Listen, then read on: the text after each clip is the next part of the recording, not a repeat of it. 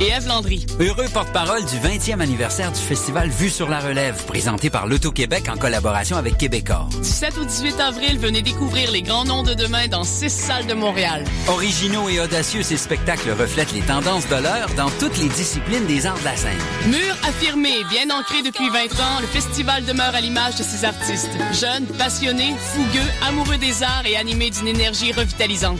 Billets à vue sur la relève.com.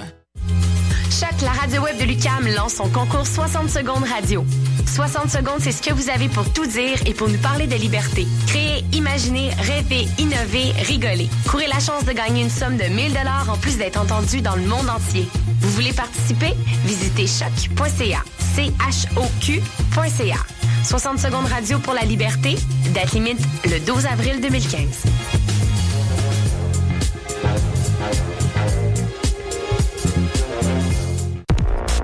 Le Festival international d'art numérique, vous invite à découvrir les meilleurs artistes locaux et internationaux lors de sa 16e édition du 13 au 17 mai 2015. Performances, expositions, projections immersives, toute une série de premières à l'usine C, Musée d'art contemporain, Cinémathèque québécoise et à la SAT. Sous le thème de post-audio, découvrez trois soirées de performances, dont le samedi 16 mai, Diamond Version pour leurs soldats du côté est de l'Amérique. Plus d'informations, electrafestival.ca. Vous écoutez Choc pour sortir des ondes.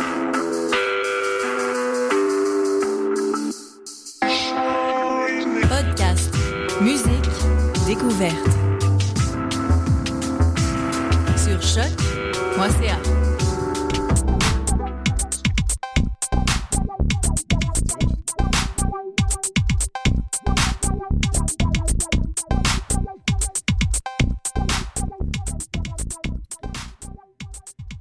Mesdames et messieurs, les popeux, euh, et bien le bonjour, et je vous souhaite d'entrée de jeu un très bon printemps.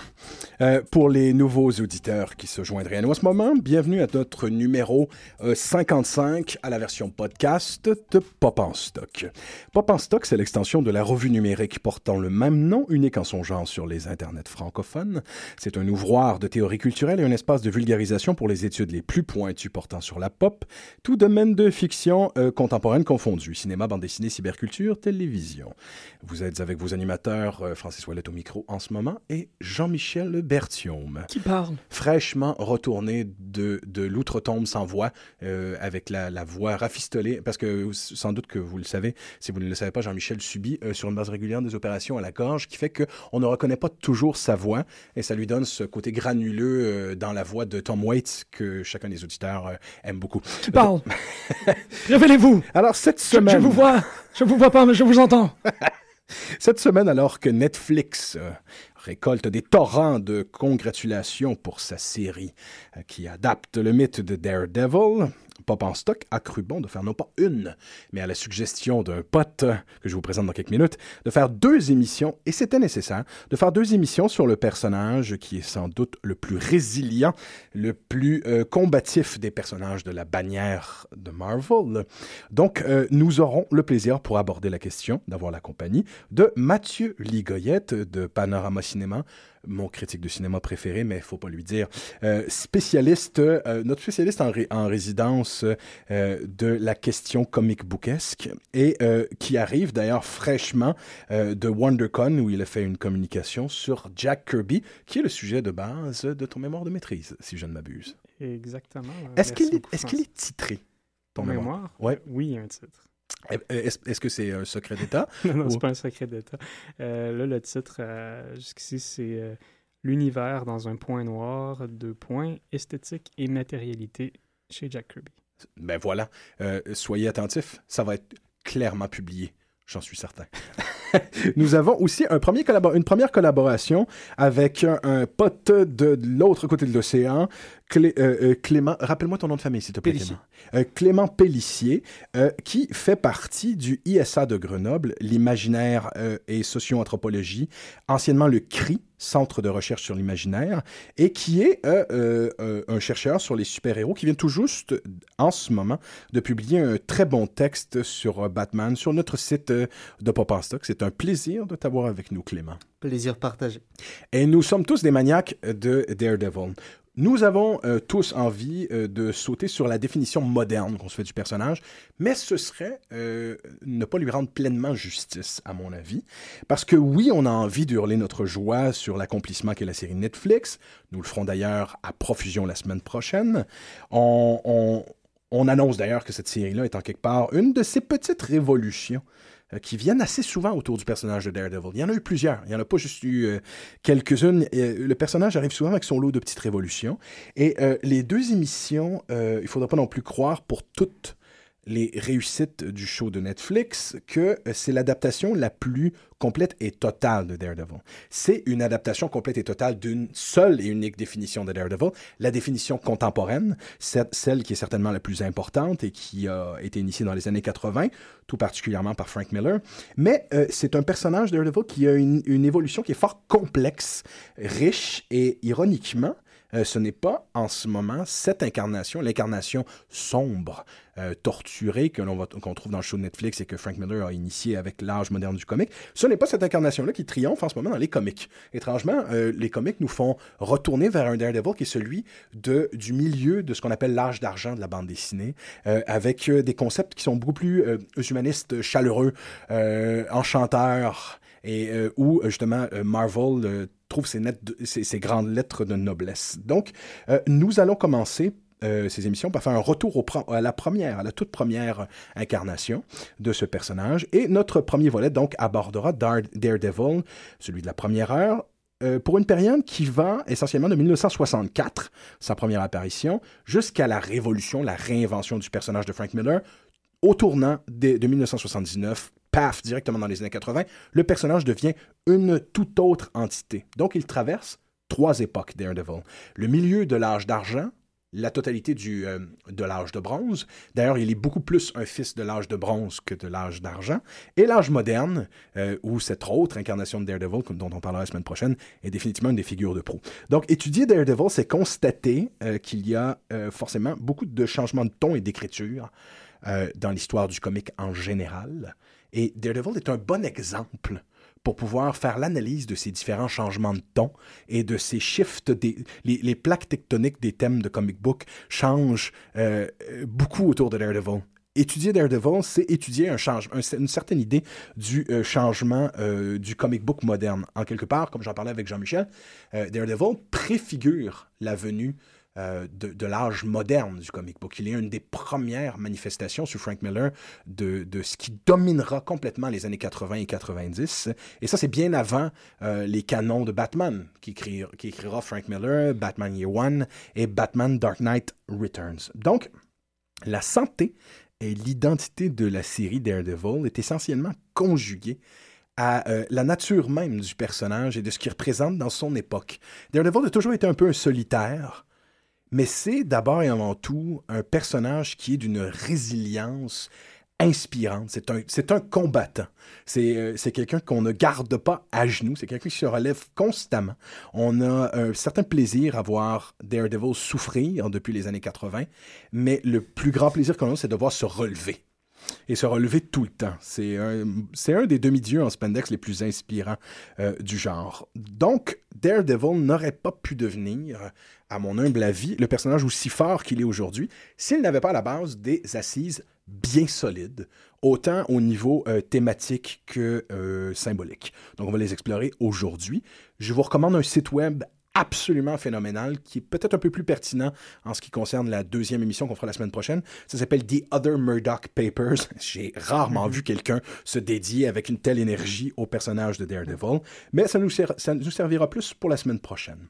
Donc, avant de commencer à parler du personnage, je réfléchissais sur le nom de Daredevil, parce que c'est un nom qui peut échapper à la francophonie. Euh, Daredevil, c'est une appellation qui veut dire essentiellement casse-cou. Donc, littéralement, tenter le diable en faisant des coups du hasard. Donc, euh, déjà là, il y a une connotation importante autour du fait que c'est euh, quelqu'un qui prend des grands risques. Daredevil, c'est un, c'est, un, c'est un acrobate, mais c'est quelqu'un aussi qui joue avec la chance et la malchance. Mais Daredevil, ça veut aussi dire celui qui tente le diable ou euh, celui que le diable tente. Ça peut vouloir dire les deux.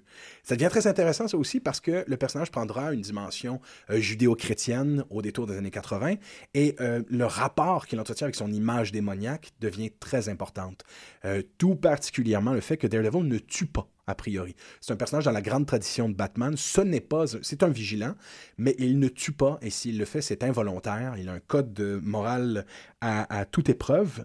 Mais ça aussi, c'est une dimension dans laquelle le personnage tente parfois le diable. On verra beaucoup à travers les décennies avoir Daredevil, voir, voir Daredevil avoir envie de tuer un vilains pour s'en débarrasser une fois pour toutes. On va voir la tentation chez Daredevil beaucoup plus qu'on va la voir chez Batman, qui est indélogeable dans son système monolithique où il ne tue pas. Donc, euh, cette tentation-là, ces trois, ces trois, euh, ces trois, ces trois perspectives du nom sont importantes. C'est presque comme si on pouvait en voir euh, trois, trois époques. Au début, Daredevil n'était qu'un casse-cou. Ensuite, il est devenu une figure de, d'ange gardien démoniaque, mais ensuite il est devenu un personnage sombre, hanté, ayant lui-même un peu ses propres démons. Mais Daredevil existait avant.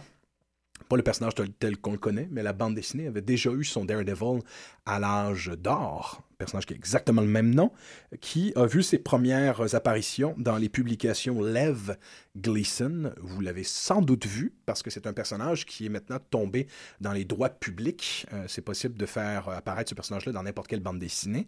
Euh, c'est quelqu'un dont la moitié du costume, le, costume est coupé en deux. La moitié est bleu, euh, noir, l'autre est rouge. Finalement, c'est un costume de latex qui couvre de la tête aux pieds.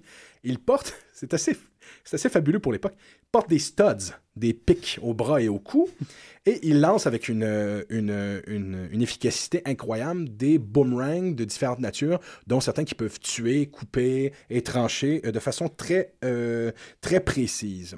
Donc, on a vu ces dernières années ce personnage réapparaître dans les pages de Image Comics, tout particulièrement, tout particulièrement sous Savage Dragons, euh, où tous les, les, personnages qui appartiennent à ce catalogue-là ont, une existence, mais on le voit aussi euh, depuis quelque temps sous euh, la bannière Dynamite Entertainment, où il y a une très très belle série qui s'appelle Project Superpowers, euh, épaulée par Alex Ross, où ce, Daredevil de toute première génération a une part du lion.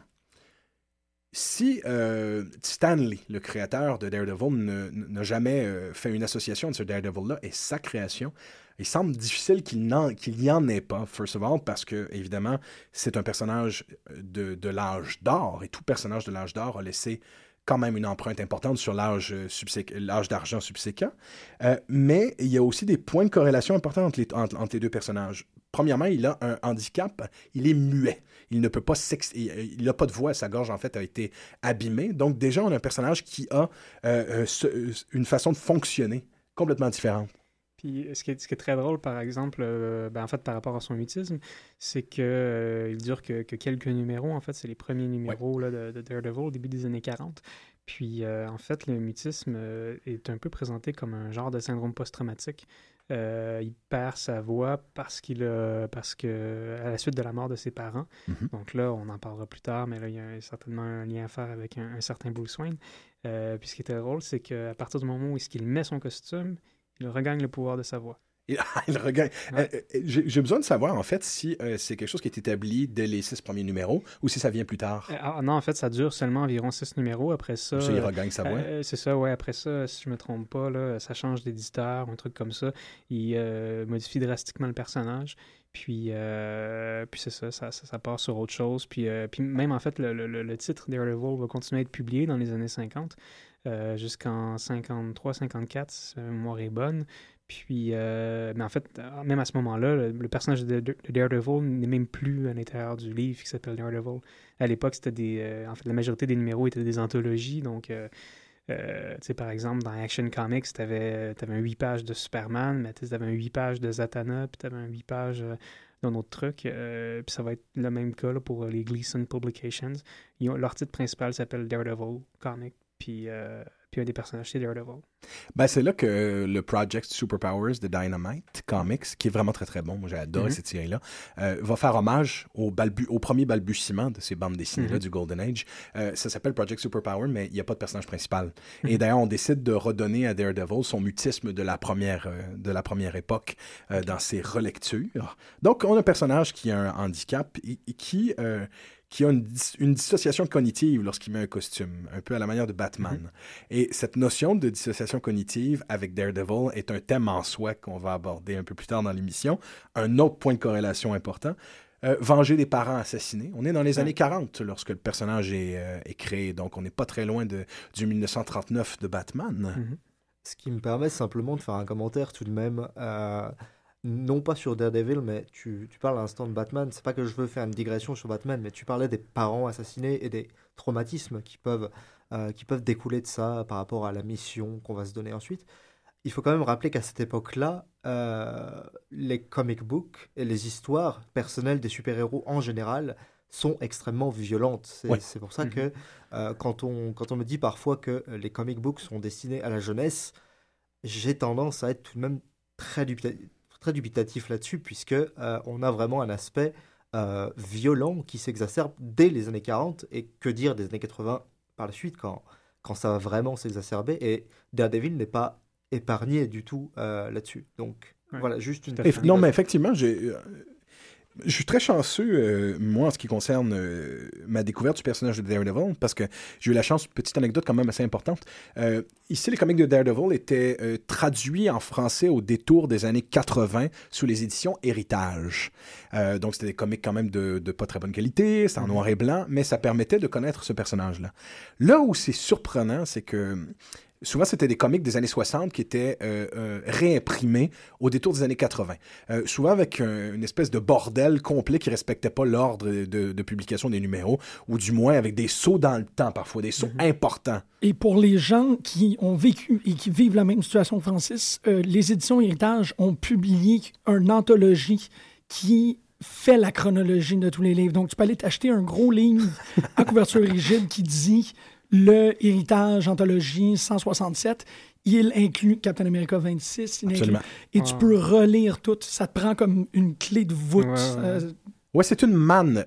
pour, les, pour les geeks francophones du Québec, c'est une manne incroyable, les éditions Héritage. Surtout qu'en plus, souvent, ils étaient mal traduits, euh, ces comics. Ça faisait partie du charme.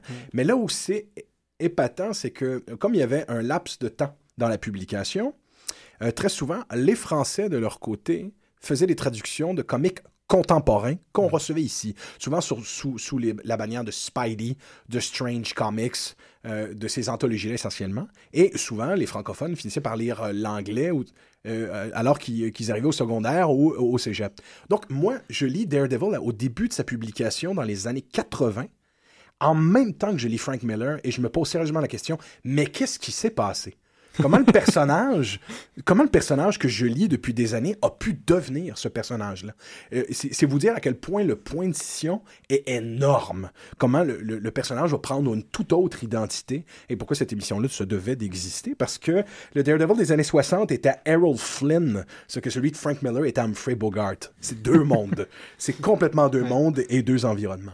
Mais pour revenir donc au personnage de Daredevil des années 40, euh, on, a, comme tu le disais tout à l'heure, un personnage plutôt sombre pour l'époque aussi. On a un vigilant souffrant, euh, occasionnellement qui tue, euh, qui, qui est hanté par la mort de ses parents et qui est dans la plus pure tradition de Batman, avec des parents assassinés. Donc là, il y a le germe de quelque chose que Stanley aura sans doute, aura sans doute vu venir. Hein. Clairement, s'il décide d'appeler son personnage Daredevil, ce n'est pas pour rien. À mon avis, il y a peut-être un chaînon manquant aussi euh, qui pourrait expliquer la potentielle origine du personnage. Il euh, faut remonter vers un film euh, de 1949 réalisé par Robert Wise, qui est un fabuleux un incontournable film noir de boxe mm. euh, qui s'appelle The Setup, mm-hmm. où il y, est, il est question d'un vieux boxeur un peu washed out euh, qui ne gagne pas ses combats et qui accepte euh, de, de, se poser à terre avec des organisations mafieuses pour toucher des sous et qui, question de d'impressionner alors qu'il sait que sa carrière est finie, question d'impressionner son épouse, décide, alors qu'il a pris une entente pour se mettre au sol et perdre le combat, décide de ne pas se mettre au sol d'encaisser. D'ailleurs, ce n'est pas un combat que le personnage devrait gagner. Euh, il décide de rester debout et de gagner ce combat. Et ça va probablement, on devine, on est dans un contexte de film noir, lui coûter la vie. Il y a quelque chose dans il y a quelque chose dans le, le, look, euh, l'ambiance de ce film, le thème, euh, qui aura définitivement aussi marqué euh, Stanley profondément, parce qu'on retrouve l'histoire presque de A à Z jusqu'au look du boxeur qui est le père qui se fera assassiner de Daredevil. Même le look est là. Mais il y a quelque chose d'un New York sale, triste, mais en même temps beau et convivial, hérité de Will Eisner, qu'on retrouve chez Daredevil d'une façon autrement plus intéressante que chez Spider-Man. Alors qu'on trouve très souvent que Spider-Man est l'ultime super-héros euh, new-yorkais, je ne pense pas être d'accord. Pour moi, l'ultime du super-héros new-yorkais, c'est Daredevil. Daredevil est beaucoup plus un héritier de, de Will Eisner. Avec Spider-Man, on est beaucoup plus près d'Archie. Hein. Bah, bah oui, au tout début, absolument, absolument. Euh, je, pense que Spider-Man, au, départ, s'adresse à un public qui a besoin de s'identifier à lui ou plus euh, simplement à Peter Parker lui-même. Stanley a toujours dit qu'il avait eu du mal au tout début à faire passer Spider-Man parce qu'on lui a dit une araignée qui mord un jeune homme, ça passera jamais, c'est pas vendeur du tout.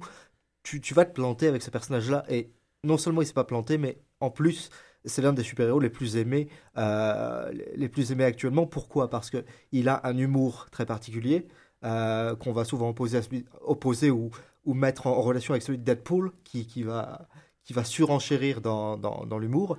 Tandis que euh, un personnage comme Daredevil est vraiment beaucoup plus sombre. Déjà, Hell's Kitchen, tu parlais du rapport à, la foi ou aux métaphores. Et au Devil, tout chez Daredevil en vient à cette idée de démon ou de euh, exorciser ces démons, combattre les démons. Mhm. Euh, Spider-Man n'a pas cette notion-là. Spider-Man est, euh, oui, il est terrassé par la mort de son oncle, et il a ses propres démons intérieurs, bien évidemment, surtout avec le costume noir qui viendra par la suite. Mais, mais finalement, il n'est pas, il n'est pas sans arrêt en train de combattre dans un New York dévoré. C'est surtout Daredevil qui va agir dans le New York le plus sombre. Euh, le New York de Spider-Man est un, est un New York beaucoup plus, beaucoup plus calme, d'une certaine à cette époque-là tout du moins. Euh, donc voilà, je pense que la distinction entre les deux personnages, elle est là. Ils n'ont pas la même façon d'évoluer dans la ville, ils n'ont pas la même façon de protéger leur ville et de considérer euh, leur ville. Dans une, dans une conversation qu'on avait au préalable, Francis et moi, on, parlait aussi en quoi est-ce que le, le personnage de Daredevil est en, en comparaison beaucoup plus new-yorkais que Spider-Man. Je trouve que ça vient quand même euh, bien euh, nuancer tes propos ici, Clément. C'est cette idée-là que Peter Parker est un personnage qui est l'adolescent atypique, si on peut dire, c'est l'adolescent zéro. C'est quelqu'un qui a ses problèmes et qui a quelque chose, qui a très peu de solutions pour être capable de régler ces problèmes-là, problèmes qu'on a tous vécu à, à, degrés différents. Chez Daredevil, moi, je l'impression que j'ai par rapport à, ses propres démons et aussi par rapport à l'environnement dans lequel il existe, au-delà du nom de Hell's Kitchen, c'est aussi cette idée-là que ce n'est pas quelqu'un qui isolé des gens, c'est un praticien, un avocat praticien. Fait que c'est quelqu'un qui doit aussi, euh, comment dire, pas coopérer, mais qui doit beaucoup travailler aussi avec le, le, le citoyen new-yorkais moyen, chose qu'un adolescent ne ferait pas ou du moins n'a pas vraiment de besoin. Et à ce que je sache, dans l'histoire du comic, il y a quelques exemples notables, mais euh, il n'y a pas de personnage comme Daredevil pour qui la quête, le combat pour la justice est constant. Mhm. Les 24 heures sur 24. Le jour, il est avocat. Le soir, il est, évidemment, c'est Stanley. Il, est, il, arrive à c'est un homme qui arrive à se sauver avec des pitchs euh, qui peuvent sembler ridicules après, la, après ma barre, mais qu'il arrive à faire triompher. La justice ici est aveugle. Il fallait, mhm. il fallait le faire et c'est bien fait. Et ça fonctionne. Mais le personnage n'arrête jamais sa quête. Oui, justement. Puis en plus, c'est un des seuls personnages, à ma connaissance, qui est peut-être avec Doctor Strange, qui est, qui est chirurgien, euh, qui a justement une, profession libérale euh, oh. et donc qui a, des responsabilités. Euh, puis c'est complètement différent, par exemple, de l'image de Bruce Wayne, qui nous est toujours présenté comme un, comme un playboy qui, qui, bah, qui s'en fout un petit peu ou qui travaille pas vraiment, hein, à part être héritier, Bruce Wayne ne fait pas grand-chose. Euh, de même, euh, euh, Clark Kent aussi, qui ben, travaille, mais qui travaille mal. Ouais, ben c'est ça, tu sais, qui n'est pas reconnu, en fait, pour être un grand journaliste. Hein. Mm-hmm. puis dans le cas de Daredevil, ce qui est vraiment... Ben, c'est ça, ça rend le personnage plus intéressant. Puis aussi, par exemple, quand on regarde euh, euh, toutes les relations amoureuses qu'il y a eu, ce qui, est, fascinant avec ce personnage-là par rapport à, par exemple, Spider-Man, qui a eu euh, d'abord une relation avec Gwen Stacy, en plus, ensuite avec Mary Jane, une relation qui va durer, qui va culminer jusqu'à un mariage, bon, tout ça. avec Daredevil, il y a plusieurs relations de couple, des relations très complexes qui, qui à plus de plus d'une reprise lui font voir la chienne parce que les femmes qu'il aime sont capturées, tuées, je veux dire, euh, Electra, Black Widow, euh, Karen Page, tout ça. Euh, puis plusieurs relations et beaucoup de triangles amoureux. C'est vraiment un personnage, en fait, qui, dès le départ, est conçu, j'ai l'impression, pour un, pour un public euh, plus mature, qui a des préoccupations qui, euh, je veux dire, qui se rapprochent beaucoup plus de celles qu'on, devrait avoir, en guillemets, à l'âge adulte. Absolument. Et même que d'entrée de jeu, euh, le comic est rapidement attribué à la même volonté que de faire un comic comme Spider-Man, en fait. Et il y a énormément des thèmes de Spider-Man qui vont se retrouver chez Daredevil, mais il y a une dissociation qui va s'en faire assez rapidement, jusqu'à l'écriture. Euh, lorsque Daredevil rencontrera euh, dans, les, euh, dans les 100 premiers numéros, à chaque fois qu'il rencontrera Spider-Man, alors que Spider-Man est, est, un wisecracker, généralement l'humiliation vient aux mains de Daredevil. Par, par exemple, Daredevil est en mesure de déterminer que Spider-Man, à l'intérieur de son costume, à cause de ses pouvoirs, il est capable de déterminer que Spider-Man est un enfant est un mhm. adolescent. Et il l'appelle Kid. Et, évidemment, à chaque fois, ça, ça, met Spider-Man hors de lui parce qu'il comprend pas comment euh, Daredevil est capable de le déterminer. Mais c'est cette espèce de, de côté un peu snarky, souriant, sardonique, parce que n'oublions pas ça, parenthèse, Daredevil est un vivant à fond la caisse. C'est mhm. un swashbuckling hero. Il a beau être un personnage qui subira des grandes souffrances dans les années 80, c'est quelqu'un qui sourit. C'est quelqu'un mhm. qui aime sa condition. C'est quelqu'un qui aime être avocat et qui, qui aime être aventurier. C'est quelqu'un qui est profondément heureux. Alors que Spider-Man, en quelque part, est beaucoup plus torturé que lui. Oui, puis contrairement à beaucoup de, super-héros, Daredevil euh, a des amis. Beaucoup. Euh, et des, vrais amis, il y a des vrais liens d'amitié qui se créent dans ces bandes dessinées-là. Et euh, beaucoup de femmes. Tu, l'as dit tout à l'heure, il y a énormément de femmes dans la vie de Daredevil. Donc, ça, ça, je trouve que ça, quand on regarde, par exemple, quand on compare euh, dans les années 60, là, parce que là, on, parle de l'âge d'argent, si on compare, par exemple, au premier numéro du retour de Captain America, il y, a quelque chose de très intéressant qui se passe par rapport à sa nostalgie, puis tout le concept du Man Out of Time. mais c'est un personnage vraiment qui existe en vase clos. Euh, Iron Man aussi, bon, il n'y a pas grand-chose qui se passe. Puis là, on pourrait tout faire la liste. Là. Il y a déjà une complexité mm-hmm. au ben détour de l'âge d'argent sur ce personnage-là qui, est, qui est en plénipotentiaire. Mm-hmm. Mais par rapport à ce que tu disais, et ce que vous disiez tous les deux, euh, Daredevil aussi, je pense qu'il faut rappeler euh, qu'il est toujours lui, dans le sens où euh, il est toujours aveugle. C'est une condition qui ne le quitte pas. Euh, là où Superman peut redevenir Clark Kent, là où Spider-Man peut redevenir Peter Parker, Batman redevenir Bruce Wayne, vous comprenez bien le principe. Daredevil reste euh, dans sa condition d'aveugle. Matt Murdock est un avocat aveugle et, euh, et Daredevil est un justicier aveugle, même s'il joue sur le fait que ses ennemis ne doivent pas le savoir. voilà, on est vraiment 24 heures sur 24 avec cette notion de le personnage ne, ne, bouge pas de ce statut d'handicap physique et il fallait quand même le tenter euh, à l'époque. Absolument. Tu as doublement raison parce que, euh, en plus, comme euh, tu le pointais en, le comparant à, des personnages comme Spider-Man ou Batman, Daredevil n'a pas besoin de, de, se costumer pour être efficace. Mm. puis, puis même sa canne, en fait, et, son arme. Hein, il, est toujours armé, il est toujours opérationnel, tandis que Spider-Man, s'il n'a pas ses, euh, lance-toiles, ben, il ne peut pas faire grand-chose. Absolument. Euh, s'il manque de recharge, bon, il ne peut pas faire grand-chose. Euh, Iron Man, s'il n'a pas son armure, il ne fait absolument rien. puis ça, ça, tient pour en fait la majorité de ces, de, ces personnages-là. mais Daredevil, lui, oui, c'est ça, il incarne en fait un concept de justice. Total. total.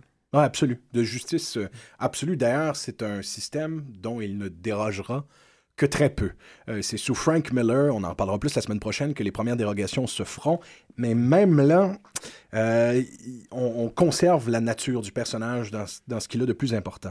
Mais on parle, et finalement, le thème principal qui gravite autour de Daredevil, avant que ça devienne une figure judéo-chrétienne, c'est la résilience au combat c'est l'art de constamment se relever. Le vrai thème derrière Daredevil, c'est que c'est quelqu'un qui ne gagne, qui gagne pas toujours, hein, qui en fait qui perd très souvent, mais qui continue constamment la bataille. Alors que Spider-Man en parallèle est tout le temps en train d'abandonner. Euh, il revient, of course. Mais combien de pages couverture de Spider-Man sont lui qui laisse son costume derrière en disant c'est la dernière fois, les gens me chient dessus, j'en ai marre, j'en ai marre. Alors que Daredevil ne fera jamais la chose. Il va abandonner son son, son mentor pendant quelques temps, mais il, il, il ira il y revient tout le temps, sous une forme ou sous une autre. Au début, par contre, l'association naturelle qui était faite. Ça, ça, ça, rend, ça, vraiment, ça renforce le côté euh, enfant, adolescent frustré de Peter Ah ben oui, Parker. hein, parce que c'est ce, que, c'est ce que tu fais dans une crise d'adolescence. hein. tu, dis, tu dis tout fout le camp, puis euh, Et tu il faut claques pas- la porte. Il faut pas comparer les mots, j'en conviendrai.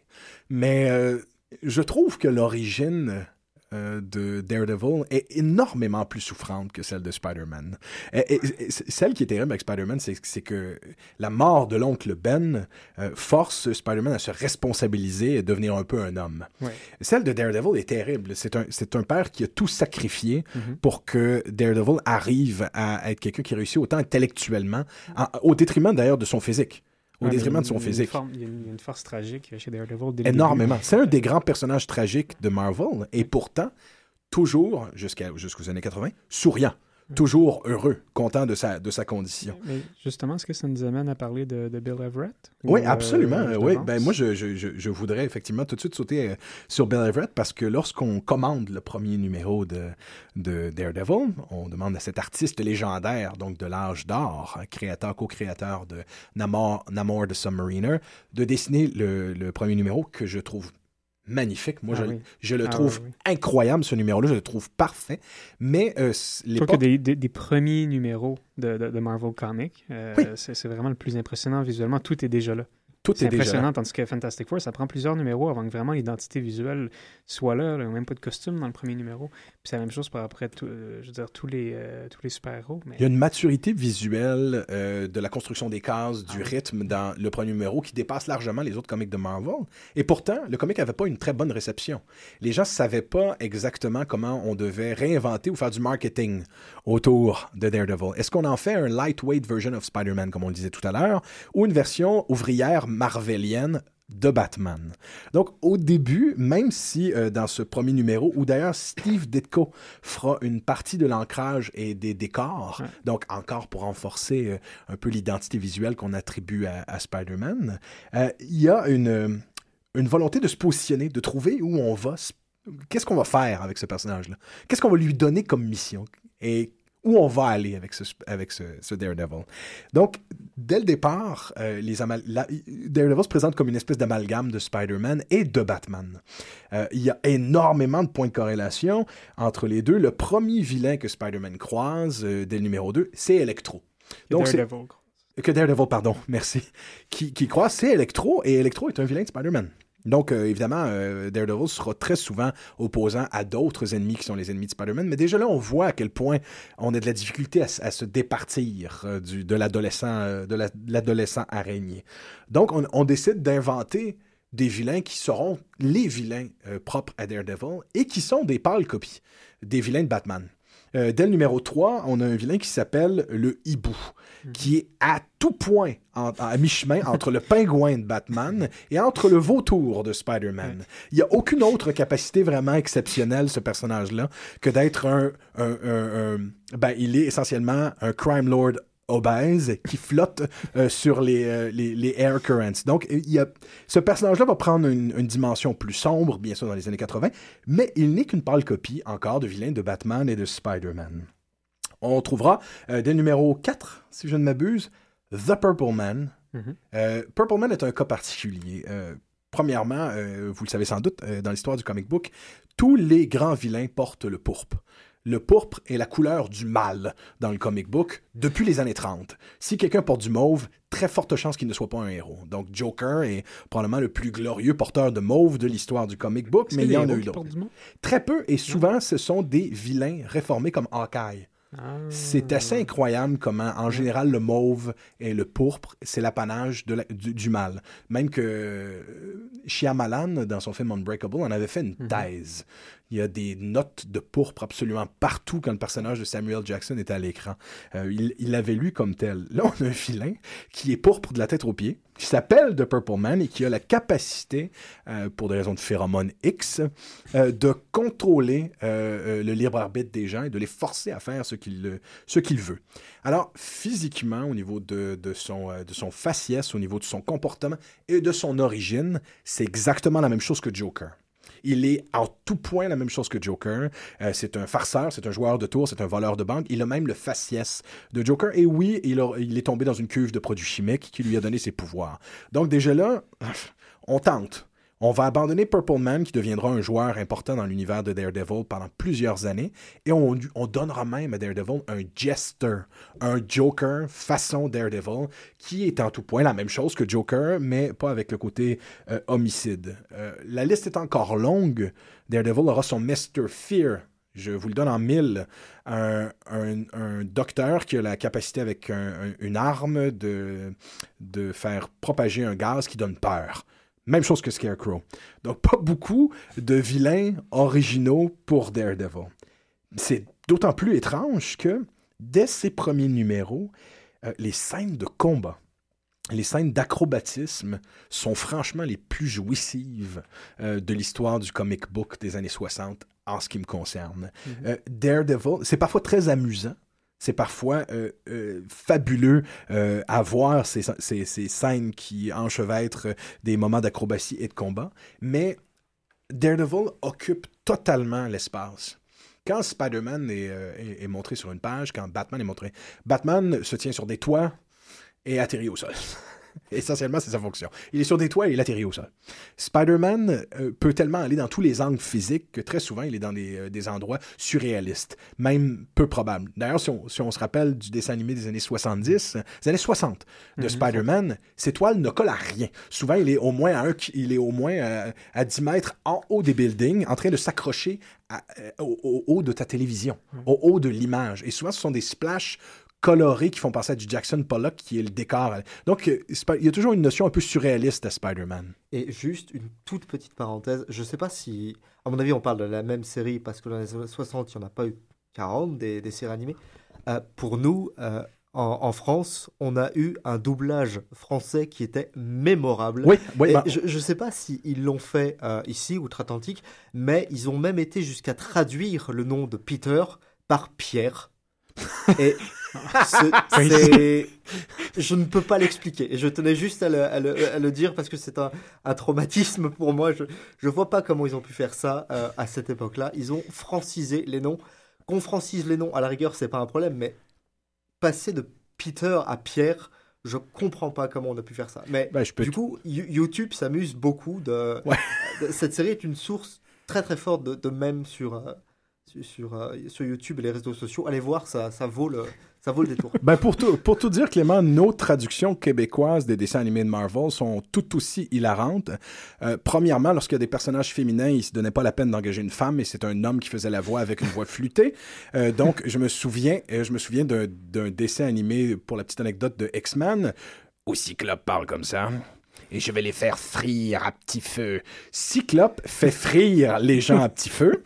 Et Jean Grey, avec une voix sérieuse de Tranny, euh, dit euh, Je vais les éloigner avec mon rayon de télékinoplastie.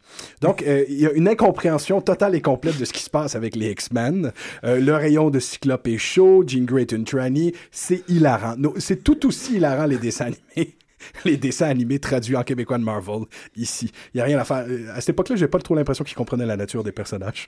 Donc, euh, Spider-Man a toujours une dimension un peu plus surréaliste. Il, euh, par, par le fait même, il peut être à des endroits que personne ne peut atteindre. Il peut être euh, collé en suspension de façon complètement absurde. Mais Daredevil doit composer avec les composantes de l'environnement. Je me souviens euh, que Art Spiegelman a publié un très très très beau livre sur euh, Plastic Man, euh, où on voit à quel point euh, les dessins de Jack Cole une, une- conscience aiguë du mouvement d'une case à l'autre. Il, y a- une volonté de faire déplacer le personnage et d'habiter complètement l'espace de la page. Je trouve quelque chose de similaire avec Daredevil. Lorsque Daredevil se déplace dans l'espace, on a parfois le vertige. On a parfois un sentiment de, de, de, de, suspension. Euh, c'est quelqu'un qui risque sa vie à chaque fois qu'il saute. Donc son nom, euh, son nom est approprié. Donc lire trois pages ou une scène de combat de Daredevil, c'est du mouvement ininterrompu. Mais pas un mouvement comme celui de Flash qui est figuré. Pas un mouvement comme euh, Spider-Man qui est surréaliste. Un mouvement qui est athlétique purement et simplement athlétique. Donc la notion d'aventure est encore plus forte autour d'un personnage de Daredevil. Les acrobaties de sa canne quand il la lance sont impressionnantes. C'est Ah incroyable. Il- C'est incroyable. Il, il la fait rebondir absolument de partout et il arrive à assommer un ennemi qui se trouvait derrière lui, en haut, alors qu'il l'a lancé devant lui. quoi. C'est impressionnant. Il a, il a rattrapé sa canne euh, en vol. euh, Oui, euh, euh, ah, c'est incroyable. sous Mark Wade, euh, sous euh, la refonte de Mark Wade du personnage d'ailleurs, euh, euh, donne euh, fait la célébration de cette fameuse du Billy Club, de cette fameuse arme-là, en faisant affronter euh, Captain America euh, et le temps de deux, deux numéros, Captain America et The Daredevil. Et c'est de se rendre compte que la maîtrise qu'ils ont respectivement avec leurs- leurs armes est la même. Les deux se retrouvent finalement dans un état nul parce qu'ils sont incapables d'avoir le dessus sur le- le- le- la précision que l'autre est capable d'avoir avec son arme. Euh, J'aimerais peut-être revenir en arrière euh, un petit peu. Sur Bill Everett? Euh, ben, sur Bill Everett, sur, sur un, un gars dont, dont on parle peut-être trop rarement, Joe Orlando, Ah oui. qui, a, qui a illustré les numéros euh, 2, 3, 4. Euh, J'aimerais y revenir parce que les, certains des personnages qui vont revenir le plus fréquemment chez Daredevil, là, que tu as nommé not- tantôt, là, notamment Purple Man puis The Hole, sont, des, sont des personnages en fait qui, qui en fait ont- entretiennent beaucoup de liens avec, euh, avec DC Comics, puis avec euh, toute cette, euh, école qui vient un peu plus de, de ce que EC Comics faisait dans les années 50.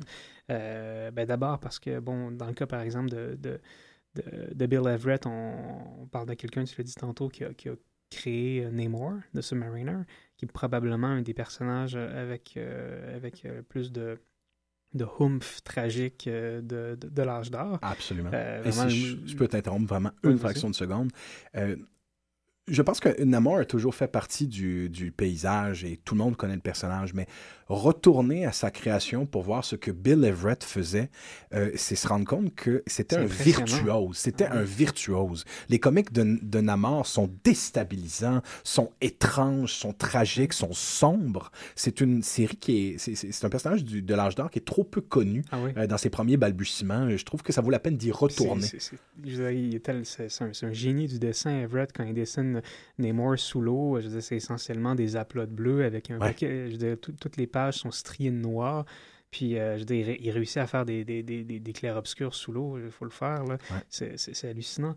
Mais, euh, mais après ça, en fait, Joe Orlando, qui, euh, qui, qui reprend dès le deuxième numéro, qui va introduire ces deux personnages-là, je dis qu'il les introduit, puis je parle pas de Stanley parce que euh, on en a déjà parlé souvent à l'émission, euh, tout ce qui entoure la Marvel Method.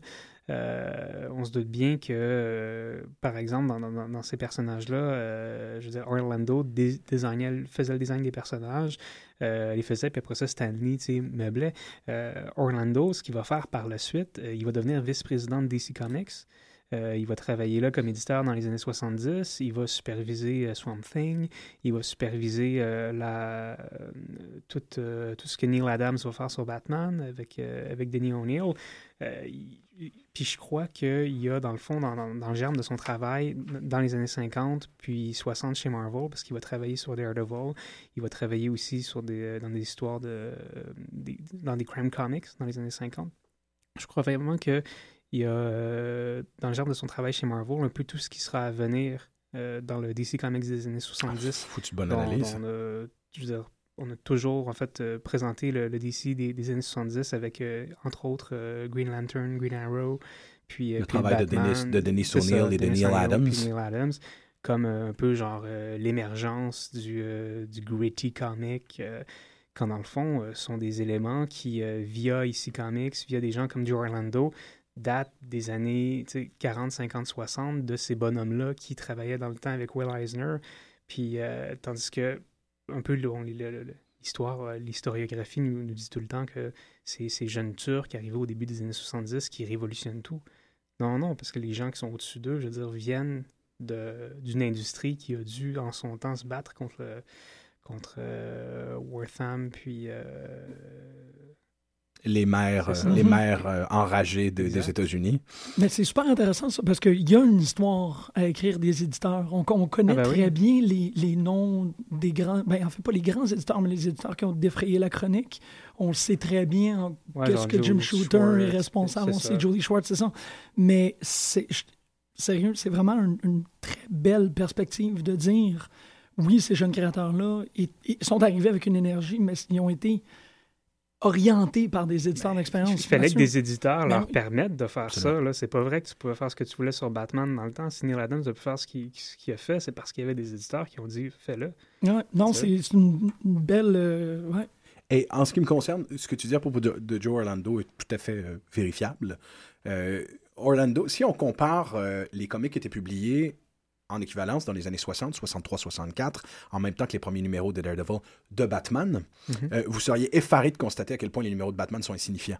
C'est pas une période qui est particulièrement riche, le début des années 60 pour Batman. C'est une période qui est, euh, qui est enfantine. Euh, le personnage est, est- est plus coloré qu'il l'est jamais. Mhm. Donc, Daredevil est beaucoup plus près du Batman sombre des années 40 que Batman l'a été pendant près de 30 ans. Donc, euh, Batman avait un gun. oui, au au début, oui. Et il craquait des nuques à coups de pied. C'est ça. Il Et- Je, je rappelle que euh, le Batman des années 60, c'est le Batman d'Adam West aussi. Oui, Avec- absolument. Avec Absolument. la série absolument kitsch au possible de, de, de Batman et avec le film qui en a découlé. On dit souvent que Batman and Robin est un film mauvais, mais le film des années 60 avait quand même un, un certain potentiel à, à faire n'importe quoi. Ouais. Euh, mais, cela dit, euh, il est assez proche d'une certaine pop culture Mhm. très euh, avec les onomatopées wham ping pong euh, avec ce côté euh, ce côté pop ce côté euh, acidulé euh, qui euh, qui correspond bien à l'époque finalement donc remettons ça aussi dans le contexte Oui, exactement. Qu'on l'aime ou qu'on l'aime pas, c'est quelque chose qui. Ben, c'est une émission qui aura énormément contribué à la pérennité du personnage Mhm. de Batman et ça lui a donné une telle pérennité que le temps aura permis de réparer les dommages. Euh, Il n'y a aucun problème avec cette série-là parce que c'est une vision de Batman qui est très belle. Est- Ah oui. C'est un personnage fascinant, Batman, dans les années 60, mais ce n'est certainement pas un personnage qui est pertinent ou qui a quoi que ce soit à dire à propos de, des conditions sociales de l'époque. Alors que les, bandes dessinées de Neil Adams et de, Dennis O'Neill qui viendront doivent beaucoup, à mon avis, euh, à Joe, non seulement à Joe Orlando, mais probablement à Daredevil. Ben oui, mais euh, il suffit de prendre le fameux premier numéro où euh, Adams et O'Neill travaillent sur Green Lantern, Green Arrow. Euh, le début de ce numéro-là, qui euh, dans, dans- bon, tous les historiens de comic book vont, vont pas arrêter de dire que c'est le début justement de, de- du, du Greedy Comics, Mhm. euh, commence avec un problème de quelqu'un qui n'est pas, qui est pas capable de payer son loyer. Puis là, Green Lantern le rabroue, puis Green Arrow arrive en disant tu te prends pour qui, etc., etc. Mais des histoires de gens pas capables de payer leur loyer, ce sont des histoires qu'on trouve chez Daredevil Ben oui, dans les années 60. absolument. C'est c'est juste que, bon, il n'y a pas le style, le style de Neil Adams où on voit les pores de la peau puis tout ça, puis on est, on est dans quelque chose d'un peu plus, euh, un peu plus euh, bénin, si je peux dire. Mais, euh, mais au niveau du script, ça y est déjà. Ben oui. Mais c'est ça, mais ça encore, tu vois, le, le cas de Snowbirds Don't Fly est quand même intéressant parce que tu peux, on le sait bien en histoire, on peut jamais dire hier Ben- ben c'était oui, comme ça, exact. demain c'est le même. Snowbirds Don't Fly, moi c'est vraiment comme une flèche. On dit c'est à peu près ici, mais c'est le cas aussi de dire que euh, c'est pas Dark Knight Exactement. c'est c'est- Returns qui a tout ou changé. Watchmen. Ou, Il y avait euh, des trucs en 86, quat- en 85, 86 qui étaient déjà en train de préparer ça. C'est que, c'est que finalement, Batman a beaucoup plus suivi Daredevil que l'inverse. Ouais, puis, puis je dis pas ça, juste pour Non, préciser, non. je dis pas ça pour, euh, pour dire que c'est pas bon ce que Adams et O'Neill ont fait. là. Au contraire, Pas du c'est un chef-d'œuvre. Euh, juste ça pour- dire que des fois, il faut se méfier. Puis peut-être que le, plaisir de tout ça, c'est aussi de relire l'histoire euh, avec un regard plus critique. Ah Ben, je suis d'accord. Non seulement, tu parles de la, menace euh, et des thèmes sociaux de base, euh, comme justement être pas capable de payer son loyer, avoir un problème avec ses voisins d'à côté. On avait déjà ça chez Daredevil. Il y a cette idée que l'univers de Daredevil, tôt ou tard, va le rattraper. On est dans les années des années 60 aux années 70. La menace ne cesse de se développer. Jusqu'à Frank Miller, qui, de toute évidence, observe euh, ce qui a été mis euh, comme en scène autour du personnage et qui se dit ben, ce n'était que question de temps avant que ce personnage-là tombe littéralement, qu'il devienne euh, ce- cette espèce de, de démon qui, qu'il était voué à devenir. il est vrai que Batman n'a jamais eu de problème de loyer, mais rappelons-le quand même. Mais dans, à cette époque-là, rappelez-vous aussi que dans, dans cette thématique de, de problématique sociale, les quatre fantastiques doivent faire appel à Matt Murdock Ouais. Ouais. parce que parce qu'ils se sont fait expulser de chez eux. Donc euh, j'ai j'ai trouvé ça assez exceptionnel de de, de voir ces, ces héros si puissants, si, euh, si inhumains, être obligés d'aller taper à la porte de l'avocat pour leur dire il faut que tu nous sortes de là parce que. Il y a, il y a tellement un humour pince sans rire. D'ailleurs, merci pour l'ouverture parce que je me permets euh, l'analyse d'un numéro qui est un de mes préférés euh, dans cette. euh, ce qu'on appelle d'ailleurs le volume 1 de Daredevil. Euh, c'est 300 numéros, des années 60 aux années. euh, passablement au-dessus des années 80. Euh, c'est ce qu'ils appellent le premier volume. c'est Jusqu'à 98. 98, bordel, c'est plus que c'est plus que ça encore. hein. C'est 300, euh, 300 numéros et quelques. C'est c'est une très longue run, puis on appelle ça le, premier volume en général de, de Daredevil. Euh, dans euh, ces 300 comics et quelques, il y a quelques euh, trésors, mais je trouve qu'il y, en a- un qui est particulièrement étonnant, c'est le numéro euh, 7, donc qui est des... oh là, on ne sait plus Joe Orlando, les trois numéros de Joe Orlando sont graphiquement exceptionnels et seront cités et imités à outrance dans le fameux Daredevil Yellow de Jeff Loeb et de Tim Sale qui euh, trouvent moyen de faire hommage au travail de Joe Orlando d'une manière exceptionnelle. C'est maîtrisé. Moi, à mon avis, c'est une des plus grandes BD de Daredevil, du moins de ce Daredevil dont on parle, mais de Daredevil, point. Ah. Daredevil Yellow, mad props. C'est euh, une série qui doit être lue. Euh, le, ce numéro numéro 7, donc Wallywood, met en scène Namor, comme on le disait tout à l'heure. Euh, Bill Everett est le créateur de Namor, et Bill Everett est, con- est congédié euh, après le premier numéro de Daredevil. C'est un rendez-vous manqué, c'est un artiste qui travaillait très lentement. Il avait 45 ans à l'époque, c'est peu courant. Généralement, c'était des jeunes loups. Donc c'est Ah, quelqu'un... en plus, il, il travaillait dans une agence de pub. de En plus? Puis le, le comic book, pour lui, dans les années 60, c'était un hobby. Il faisait, il faisait ça de nuit ou le week-end. Puis euh, c'est ça. Donc on peut comprendre pourquoi, pourquoi il n'a pas été gardé comme euh, principal illustrateur de, de Daredevil. Mais euh, j'ai l'impression que le jeune Wallywood a l'intention de faire non seulement un hommage, et je, je pense que c'est beaucoup plus lui que Stanley, de faire un hommage au travail de Bill Everett, mais en même temps de faire l'hommage à une certaine époque du comic et à une certaine signature. Euh, je vous fais le pitch. Euh, le pitch assez rapidement, c'est Namor trouve que les gens euh, de la cité d'Atlantide ont été lésés par les gens de la surface et décide de poursuivre le genre humain. Donc, euh, question de poursuivre le genre humain, euh, puisqu'il ne connaît pas la loi humaine, c'est d'aller chercher un avocat. Et l'avocat sera évidemment Matt Murdock. Euh, cependant, Matt Murdock lui fait comprendre, euh, Daredevil lui fait comprendre que ce ne sera pas vraiment possible de poursuivre le genre humain en entier. Donc Namor, ben écoute, si vous n'êtes pas prêt à m'écouter, à écouter mes doléances, je vais systématiquement détruire tout ce qu'il y a sur mon chemin. Alors, ce qui est très drôle, c'est que, et ce qu'il y a de magnifique, c'est que c'est de voir, first of all, Namor marcher en petite culotte en plein milieu de la rue, euh, détruire des portes tournantes parce qu'il ne sait pas comment ça fonctionne. Namor ne peut pas que s'asseoir sur une table, euh, sur une chaise. Il doit absolument frapper sur la, ta- la table jusqu'à ce qu'elle se casse. Euh, généralement, il ne prend pas la porte non plus. Il traverse à travers le mur de briques. C'est préférable. Donc, il est souverain. Il est impérieux, le monde lui appartient et il n'a pas de temps à perdre. Alors, où Namor devient exceptionnel, où ce numéro-là devient exceptionnel pour plusieurs raisons, c'est que Namor est un personnage d'une époque révolue. Il est l'incarnation même de la démesure et de la grandiloquence, même dans sa façon de s'exprimer, de l'âge d'or. Ce que l'on voit dans ce numéro-là, c'est l'âge d'or ressortir des eaux souterraines du temps et euh, euh, euh, être balancé dans l'âge de bronze et voir un personnage qui est streetwise, qui est un travailleur, qui est tout simple et dont les capacités n'arriveront jamais à la cheville de ces demi-dieux de l'âge d'or, qui doit arrêter ce mastodonte, qui doit trouver le moyen de le contrôler et de le battre. Il n'y arrivera pas. En fait, Daredevil va prendre une de ces dérouillées magistrales qui préfigure 20 ans à l'avance celle que Spider-Man subira aux mains de Juggernaut dans le numéro classique Nothing Can Stop the Juggernaut. Il n'y a rien à faire. Daredevil tente de saisir absolument tout ce que l'urbanisme a comme arme potentielle. Un lampadaire, euh, une bande fontaine, euh, une voiture. Il utilise la ville au complet. Euh, L'électricité, il va tenter d'électrocuter Namor. Il n'y a rien à faire. Namor est une force de la nature qui est inarrêtable.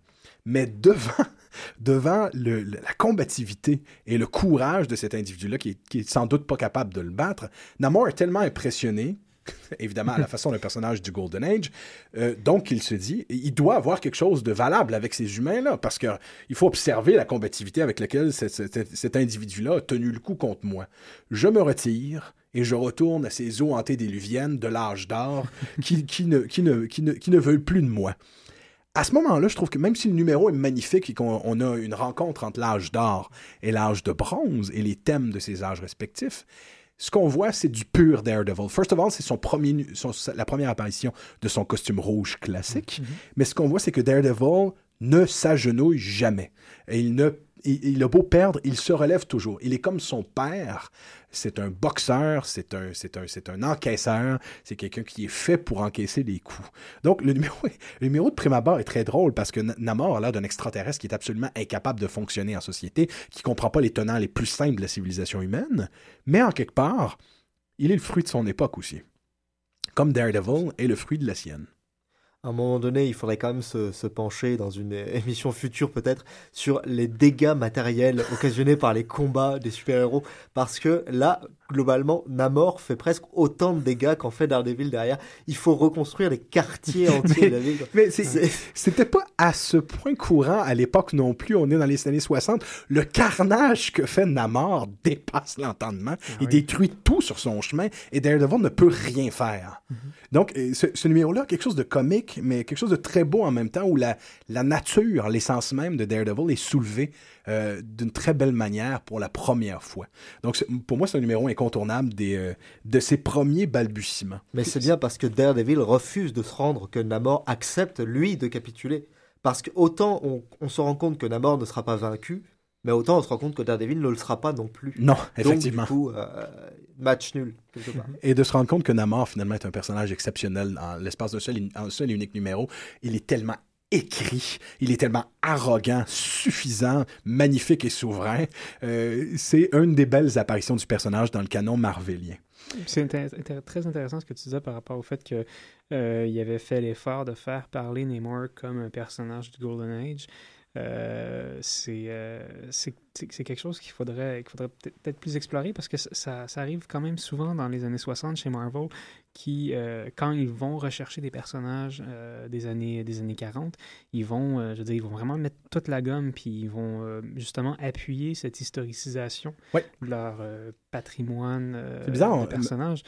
Par exemple, il y a des, dans les années 60, euh, il y a Jack Kirby est sur Captain America dans, Tales of Suspense, puis il y a une série de numéros qui sont en fait des- une série de flashbacks où on nous raconte des histoires de Captain America de la Deuxième Guerre mondiale, puis ils font travailler, euh, Jack Kirby euh, sort en fait de, la run pendant 5-6 numéros, puis la personne qui vient le remplacer, j'ai juste un nom en tête, puis je suis sûr que c'est pas le bon, c'est euh, Sam Rosen ou Artie Simek, mais je pense pas, mais en tout cas, c'est des artistes des années 40 qui avaient travaillé sur Captain America, puis ils en prennent un, puis qu'ils le ramènent là-dessus, son, style, en fait, dire, assez mal vieilli. Puis, euh, le, comic book est vendu comme ça. À la première page, c'est un espèce de petit récitatif de Stanley qui dit On est allé chercher un artiste des années 40 qui a travaillé sur Captain America dans le temps, puis vous allez voir, vous les jeunes, on va écrire ce numéro-là comme on l'écrivait il y a 25 ans, puis vous allez voir comment c'était fait. Immensément important ce que tu soulignes, Mathieu, parce que c'est une technique narrative qui est courante de nos jours, d'aller chercher des auteurs et des illustrateurs d'une autre génération pour euh, nous donner un stream of consciousness du passé, Ouais. pour nous montrer des scènes de flashback. Pas prendre des pages du passé, mais littéralement aller engager des, des dessinateurs de cette époque-là. On pense que c'est une technique moderne, une technique même post-moderne, Ouais. mais Stanley la faisait dans les années 60. Exact. Puis c'est- ce qui est dommage, par exemple, par rapport à, tu sais, par exemple, à notre époque, je pense, il y a, il y deux ans sur, euh, sur, euh, c'était sur quoi déjà? Sur Daredevil, je me trompe? Non, sur Hulk. Euh, Mark Trump. Wade, non, Mark Wade avait demandé à Walt Simonson de, de venir faire euh, des numéros où est-ce que Hulk rencontre Thor. Il y a, il y a un an, ou il y a deux ans, je crois. Euh, puis ça, ce sont des, des exemples là, fréquents, mais c'est jamais mis en scène comme ça pouvait l'être à l'époque. C'est-à-dire qu'il n'y a pas de, de- de mention, par exemple, que dans, dans le comic book, que Simonson travaillait, a fait probablement la run de Thor des années 80. Il n'y a pas cette espèce de, de côté un peu méta que- qui a fait un peu la gloire de Stanley puis de Marvel dans les années 60. Il y avait déjà, c'est ça, à l'époque du méta. On pense que c'est l'apanage de, de notre époque, mais il y en avait déjà beaucoup à l'époque. Ouais. Puis euh, euh, on a vu la même chose chez Hulk aussi. Fort malheureusement, d'ailleurs, il faut dire un, Ouais.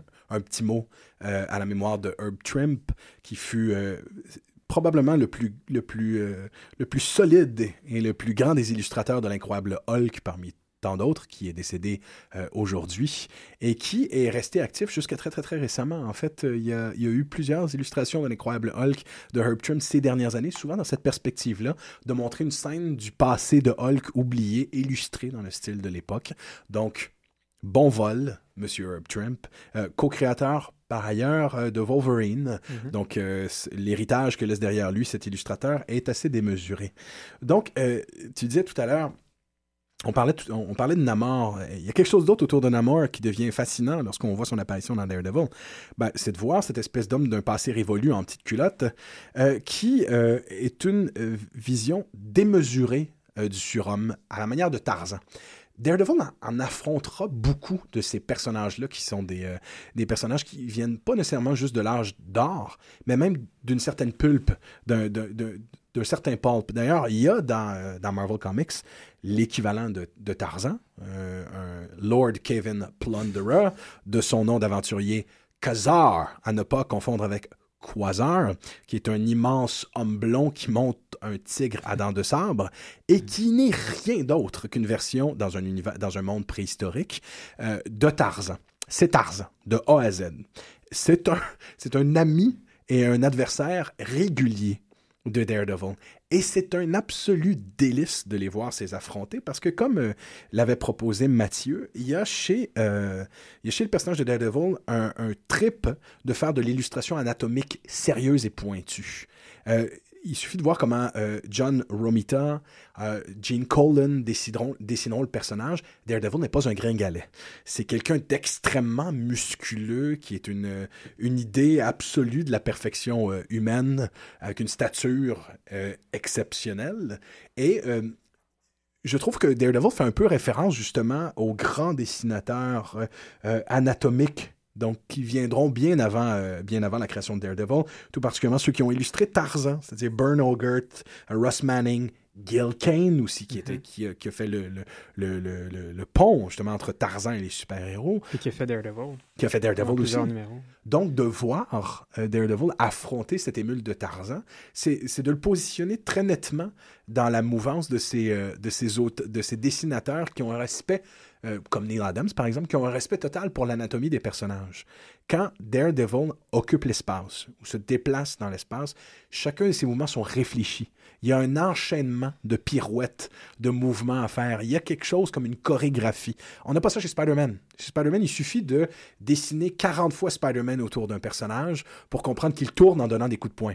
Alors que Daredevil doit rouler sur lui-même, euh, encore plus que Batman. Mais c'est ça, mais c'est deux notions d'acrobatie qui sont totalement différentes. C'est intéressant que tu amènes, que tu ramènes Spider-Man en comparatif ici, parce que, comme on disait en début d'émission, comme vous avez bien expliqué, Daredevil le fait, fait toutes ces acrobaties-là avec des contraintes physiques normales. Spider-Man a été, en fait, Spider-Man a, a longtemps été illustré de façon euh, ben, tous les mouvements de Spider-Man ont été illustrés de façon très euh, habituelle.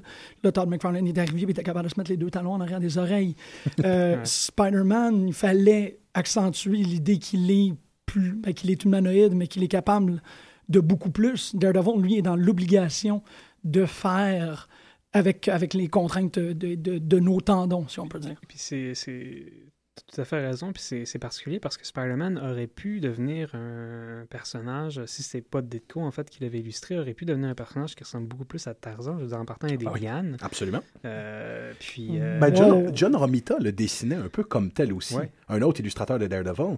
Euh, sous Romita, Spider-Man est effectivement un Tarzan en puissance. Mhm. Il est beaucoup plus musculeux et imposant. ah oui. C'est là qu'on voit qu'il n'est pas du tout incohérent de comparer à tous ces personnages-là à Tarzan, parce que euh, déjà, la thématique de l'homme sauvage, de l'homme dénudé, euh, ou partiellement dénudé, c'est quelque chose dans les comic books que je trouve ultra présent. Pensez euh, à, à Daredevil, bien sûr, avec la musculature, pensez à Hulk aussi, le fait que Hulk euh, soit ni plus ni moins un homme nu, mais que la chasteté euh, préserve de nous montrer ce qu'il faut pas montrer, donc il a toujours son short. Pensez à Craven le chasseur, euh, un ennemi régulier de Spider-Man, et pensez aussi au fait que la ville est une jungle, Ah une Mm. jungle urbaine, mais une Comment fait le jungle. manoir Tous ces super et euh, tous ces super héros qui sont liés qui plus est à la thématique animale la plupart du temps. On a un araignée, on a un vautour, on a un scorpion, on a, on a Et- une chauve-souris, un rhinocéros. Enfin, Ouais. on a un bestiaire absolument incroyable. dans C'est le- c'est bien pour ça que Spider-Man et Daredevil sont en quelque part effectivement les Tarzans Oui. euh, de la jungle moderne, Oui, effectivement. Au, niveau une- anatomique aussi. hein. Mhm. Mais on peut continuer aussi avec cette, cette idée-là vestimentaire. Oui, les super-héros sont habituellement habillés, mais le spandex n'est pas vraiment un habillement. C'est une couleur C'est d'abord c'est de et la avant peau tout. colorée. C'est ça, exactement. Donc, c'est. Oui, Punisher est habillé, mais non, Punisher est beaucoup plus tout nu qu'il est Ben, habillé. C'était là, justement, et je pense que c'est très important de le souligner, euh, Daredevil, comme tous les autres super-héros, deviendront ces héros nus, effectivement, dont la peau est peinte, est, est peinte. Mais il ne le sera pas d'entrée de jeu. En fait, dans les tout premiers numéros de Daredevil, il y a une, une attention qui est faite à la confection de son costume. On, on y voit les plis. On voit même que son masque n'est pas ajusté euh, comme la plupart des masques le sont. Il y a un espace entre... et C'est incroyable, on est dans les années 60. Il y a un espace entre le masque euh, et le visage. Euh, Il y a des plis dans le costume qui se font et, et tout ça est, ma- est malléable. On, on le voit, c'est un costume de boxeur à la limite. C'est littéralement la robe du boxeur et le, le, le, le- le brassard, le dossard qu'on met. Mais c'est intéressant ça parce que même dans le costume, à l'origine, le personnage avait une distance entre son entre sa, personnalité et son alter ego. Tranquillement, ça s'est dissipé parce que au fur des années, le plus que l'évolution, le plus qu'on a qu'on a cristallisé le personnage de Daredevil, le plus que le personnage a collé la peau. Oui, On peut y aller très, très symboliquement Ouais, par rapport tout à ça puis dire, ben, Oui, il y a quelque chose à analyser dans pas vraiment un masque après un certain point. Mhm. Surtout que Daredevil, il y, a, il y a eu une tentative durant une période de temps de faire quelque chose avec le personnage qui était peu courant. On n'avait même pas ça chez Batman à l'époque. Euh, il y a eu une triple. euh, Daredevil a eu une triple identité. En fait, euh, au détour d'une communication avec Spider-Man, qui deviendra rapidement un des meilleurs amis de Daredevil, l'identité de Matt Murdock en tant que Daredevil, et ça arrivera beaucoup par la suite, est, est rendue publique. Donc, il doit trouver un subterfuge pour que les gens ne sachent pas euh, que Matt Murdock est Daredevil. Donc, il s'invente un frère jumeau euh, qui s'appelle Mike Murdock. Ceux qui écoutent la série de Netflix en ce moment vont tout de suite voir la référence. Et euh, Mike Murdock est absolument le ça au surmoi de Matt Murdock. C'est quelqu'un qui est arrogant, sexué, euh, qui n'a pas de respect pour les autres, qui est joueur, qui est farceur. Et euh, pendant plusieurs numéros, on a donc un trio. Euh, Daredevil est occasionnellement un peu Mike Murdock, un peu Matt Murdock. Il y a des débats intérieurs entre Matt Murdock et Mike Murdock, jusqu'à un tel point où euh, notre personnage se pose sérieusement la question à savoir quelle identité il préconisera de prime abord. Batman ne fera que ça par la suite pendant des années, mais Batman ne, ne faisait pas ça au détour des années 60. Il n'y avait pas cette dissociation très nette qui était faite entre je ne sais pas si je suis le masque ou je ne sais pas si je suis l'homme. Daredevil le fait encore avant. C'est quelque chose que Daredevil a vu venir, cette dissociation-là, à partir du moment où on met le costume. Même à un niveau où il est question de trois personnages. Donc, il y a le le moi et le surmoi chez Daredevil. Le temps de, quatre numéros, il sera la, la sainte trinité freudienne à lui tout seul. Je, je pense qu'à une époque, les comic books ont pris conscience, vu qu'ils évoluent avec notre société, hein, ils ont pris conscience que il était de plus en plus difficile de garder un secret. Mhm. Déjà, de base, de garder un secret, et que dire aujourd'hui avec nos réseaux sociaux Mais euh, regardez la place de la presse dans les, dans les comics, euh, le Daily Bugle, le Daily Planet, euh, la, la place du journaliste euh, qui va sans arrêt chercher à percer un secret. Donc, c'est pas surprenant finalement qu'au fil des décennies, le- la thématique du secret s'épuise. C'est aussi un ressort narratif, puisqu'il faut bien que le héros soit en danger. Euh, mais je trouve ça très cohérent et très, euh, très en vogue dans la société actuelle de faire en sorte que la notion de double identité soit dangereuse et très risquée, euh, publiquement parlant. Après, je sais pas ce que vous en pensez, mais... Le- en, en fait, euh, les, les bandes dessinées de Daredevil actuelles traitent euh, explicitement de ce thème-là. Mhm.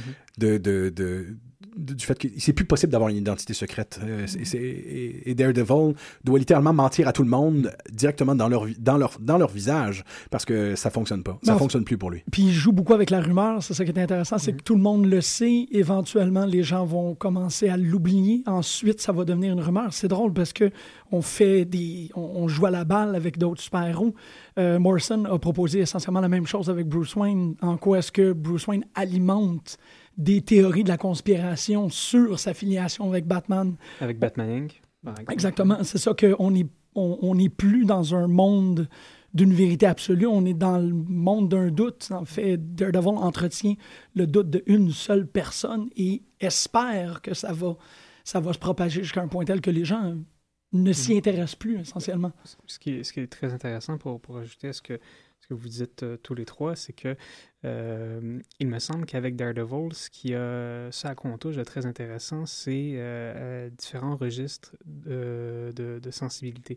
C'est-à-dire que en lisant là, récemment les, les, premiers numéros, en fait, je me rendais compte à quel point il y a vraiment une, une distinction claire à faire entre ce, que, ce que nous, en tant que lecteurs, on, perçoit, ce qui nous est visible, et tout ce qui peut être euh, perçu dans l'invisible, ce que Daredevil perçoit par, euh, par, euh, par son odorat, par son ouïe, tous des sens en fait qui nous, en tant que lecteurs, qui n'avons accès à cet univers-là que par le visible, n'avons pas accès. Euh, puis ce qui est intéressant, c'est de voir à quel point, puis ça, c'est Marvel a, toujours eu le secret de ça. Euh, tous les personnages, tous les vilains, en fait, qui sont un peu euh, exclusifs, si je peux dire, au coin de l'univers de Daredevil, comme Purple Man, comme The Owl, même comme le Toréador qui rencontre dans le 5 ou 16e numéro, sont des vilains qui reposent en fait sur des mécanismes qui ont rapport à la vue. Oui. Euh, Old, ce sont ses yeux. Purple Man, on est possédé par son charme à condition de voir sa couleur pourpre. Mhm. euh, puis, bon, Toreador, ben, c'est le même truc. Euh, puis, euh, puis, à quel point, en fait, Daredevil, face à eux, se met à activer, en fait, des, des, des mécanismes de la, la perception qui, qui, qui, peuvent donner des jeux narratifs extrêmement intéressants puis très stimulants. Euh, en fait, instaurer un rapport de force entre, entre ce qu'il y a dans le texte, ce qu'il y a dans l'image, euh, des, dans tout ça, il y a une espèce de, finesse euh, narrative qu'on, retrouve mais tellement, tellement pas dans les autres super-héros publiés à cette époque-là, euh, où, tout est dans le visible. Absolument. Et, c'est là que la refonte de Mark Wade et de Chris Samney, entre autres, mais Pablo Rivera au début, deux, deux dessinateurs, cette notion-là, Mark Wade l'a fabuleusement bien comprise. D'ailleurs, mm-hmm. euh, il le dit ouvertement, c'était une volonté, son, euh, son, euh, son Daredevil, de quitter le côté dépressif du personnage mm-hmm. et de lui redonner, un peu comme Grant Morrison l'aura fait pour Batman, de lui redonner la, la, noblesse ou la, la couleur de ses premières incarnations.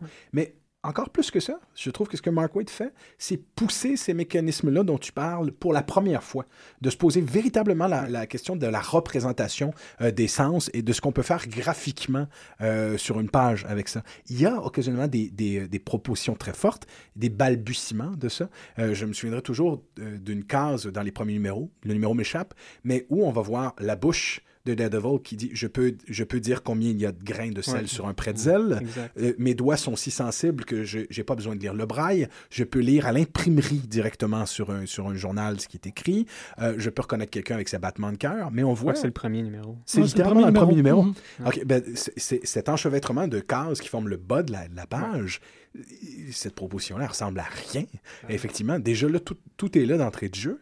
Et Mark Wade prend cette proposition-là et là, mon Dieu, la fait décoller avec un, un, trip graphique qui est unique. Mais même, tu, parlais tout à l'heure.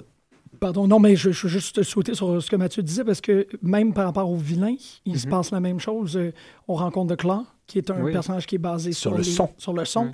On a aussi un deux ou trois. Ben, même, même Bullseye, concrètement, le pouvoir de Bullseye, c'est de bien viser. Donc encore là, on parle de, on parle de. C'est la vue. Il y a Qui est là, qui n'a pas de vue avec les molloïds aussi qui sont là. Ça, il a même continué cette, euh, ce que, ce que il a mm-hmm. même continué, Mark Excuse-moi, vas-y. Mm. Merci. Euh, tu parlais tout à l'heure de, de Murdoch euh, of the Paper. Oui. Euh, il y a un article sur ce blog que je, que je recommande tout particulièrement sur le fait d'être aveugle, justement. Oui. Ah, qui est incroyable. Euh, absolument, c'est Antonio. En plein dans une partie de mon travail actuel, qui est de dire ok, donc les super-héros, ils nous présentent visuellement ça, ils ont tel super-pouvoir. D'un point de vue logique, d'un point de vue scientifique, qu'est-ce que ça donnerait pour nous? Et il s'avère que la considération du fait d'être aveugle par Daredevil est absolument génial parce que Daredevil concentre toutes les idées reçues sur le fait d'être aveugle. Et essaye de se débrouiller avec ça. Et ce qui est dit dans l'article que je citais tout à l'heure, c'est qu'en réalité, tous les aveugles ne lisent pas le braille. Euh, tous les aveugles n'ont pas la même perception. la perception de chaque aveugle est liée à l'aveugle lui-même et la façon dont il considère son environnement. La canne de Matt Murdock, elle est juste artificielle quand il se bat pas avec. Je veux dire, quand, quand il a juste sa canne. Elle est simplement artificielle. Dans certains comics, elle ne touche même pas le sol. Donc, il veut juste sauver les apparences et laisser croire qu'il est véritablement aveugle. Et ce que tu disais par rapport au, au graphisme, ce que vous disiez tous, tous les deux d'ailleurs par rapport au graphisme, c'est passionnant et je crois que c'était Frank Miller qui le disait ou euh, Jensen, je sais plus.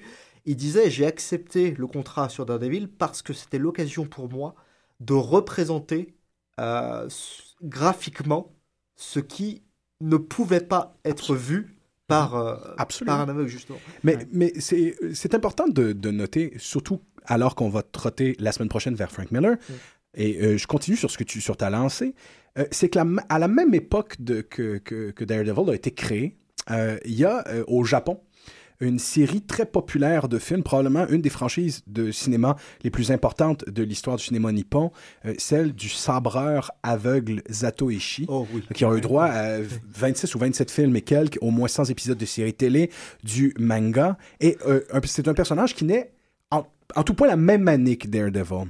Les tropes de ces deux personnages-là sont très, très, très similaires.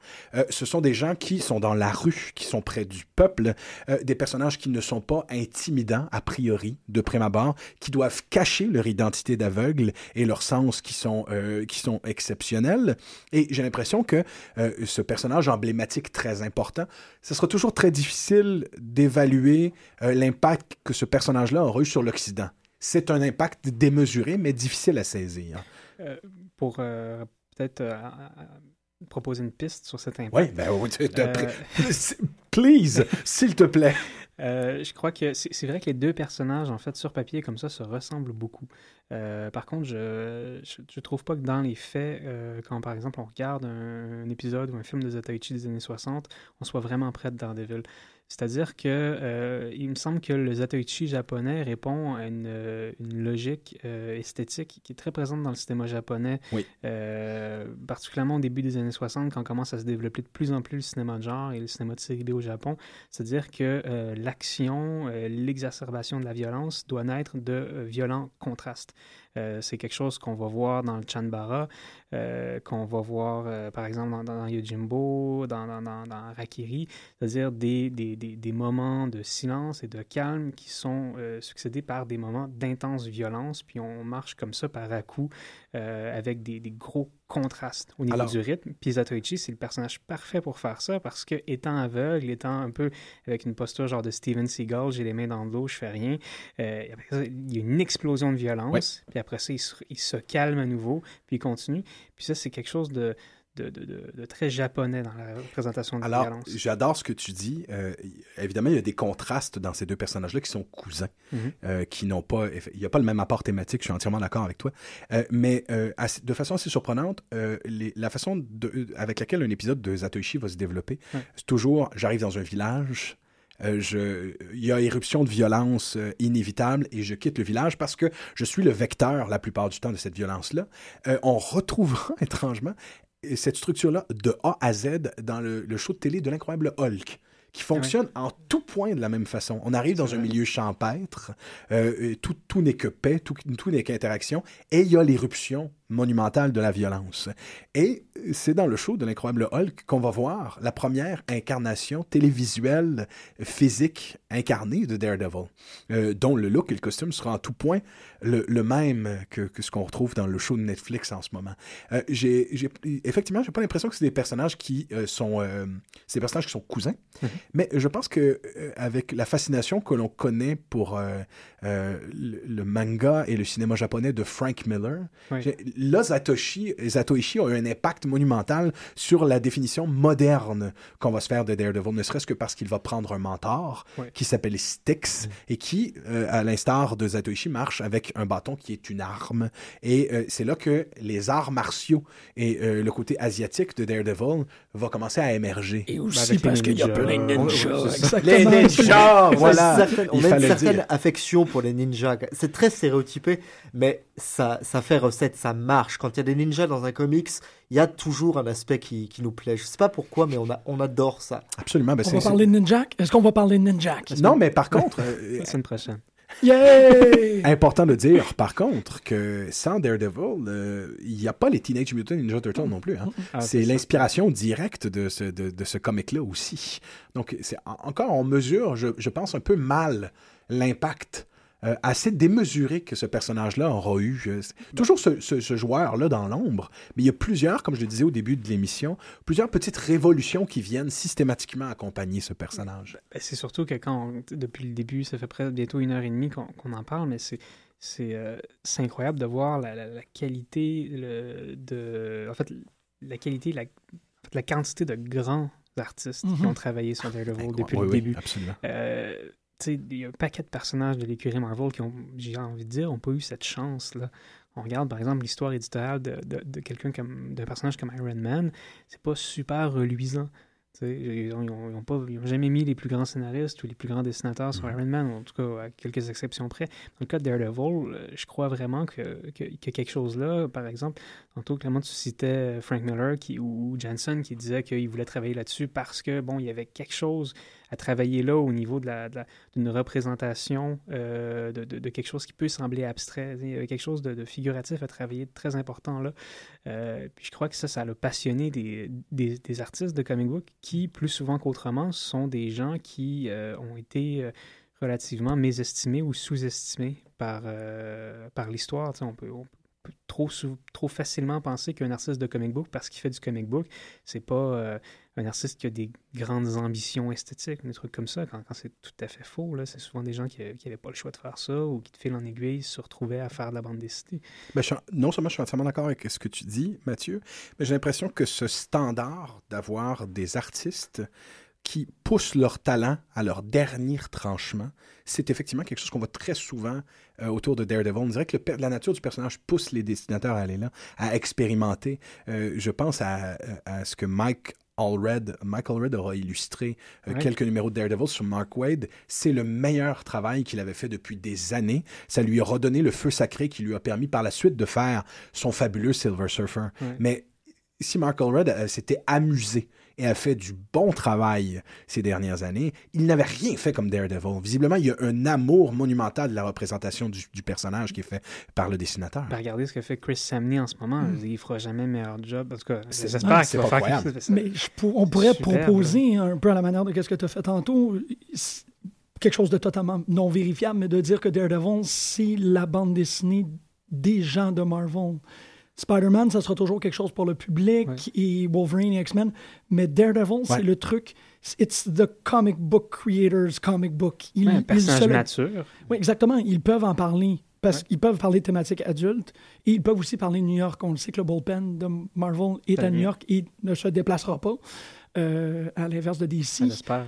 Non, c'est ça. Donc, eux autres, cette réalité new-yorkaise-là, ils font Ah, OK, peut-être que les créateurs se se l'échangent en intimité, ce personnage-là. Ils disent Bon, surtout aussi que c'est un personnage qui est extrêmement visuel.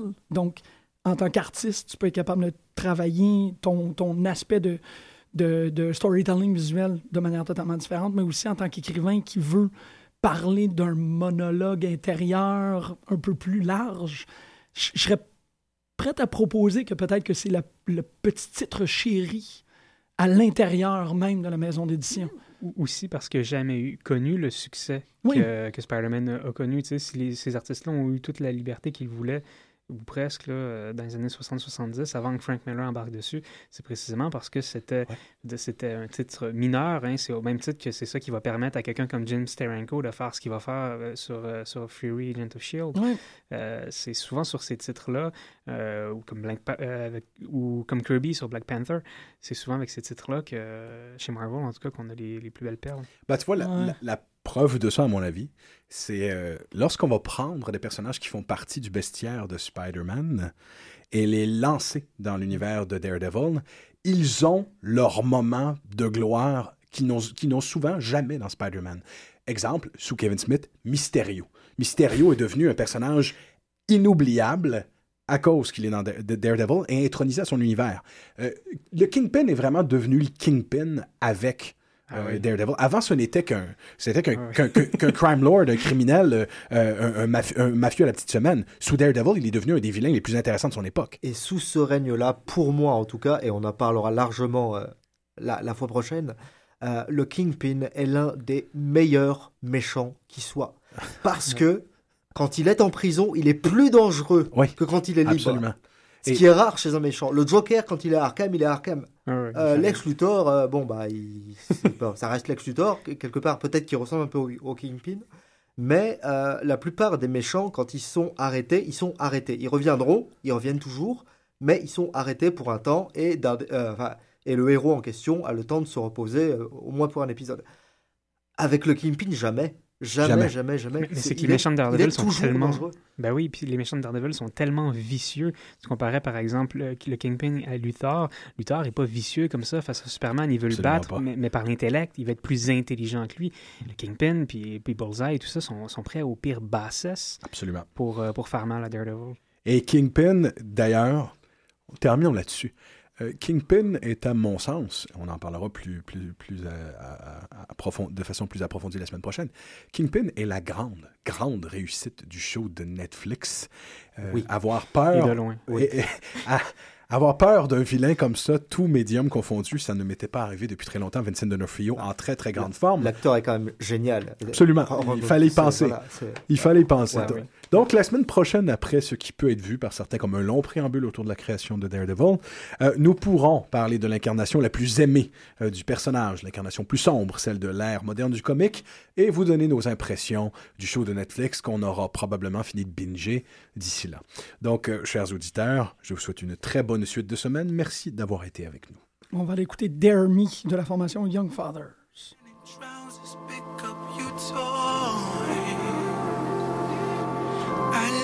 Buckshot fly tonight. You must forgive me, but you never asked me out to dance.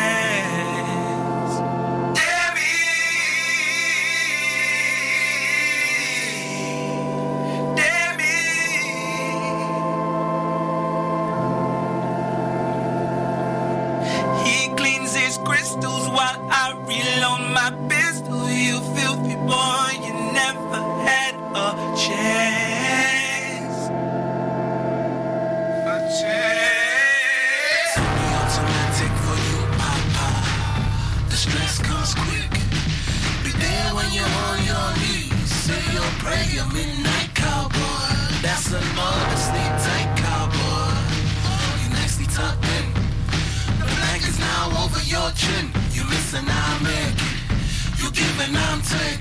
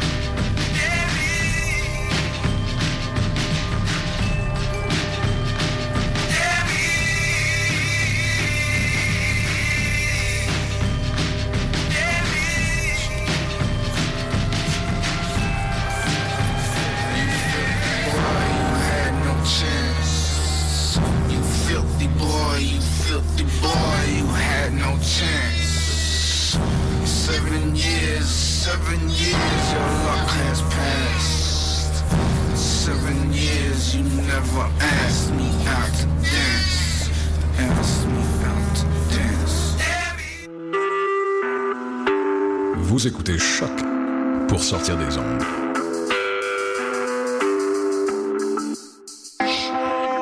Podcast, musique, découverte. Sur choc.ca. Uh, this is Jeff Robitaille. uh, vous écoutez Choc.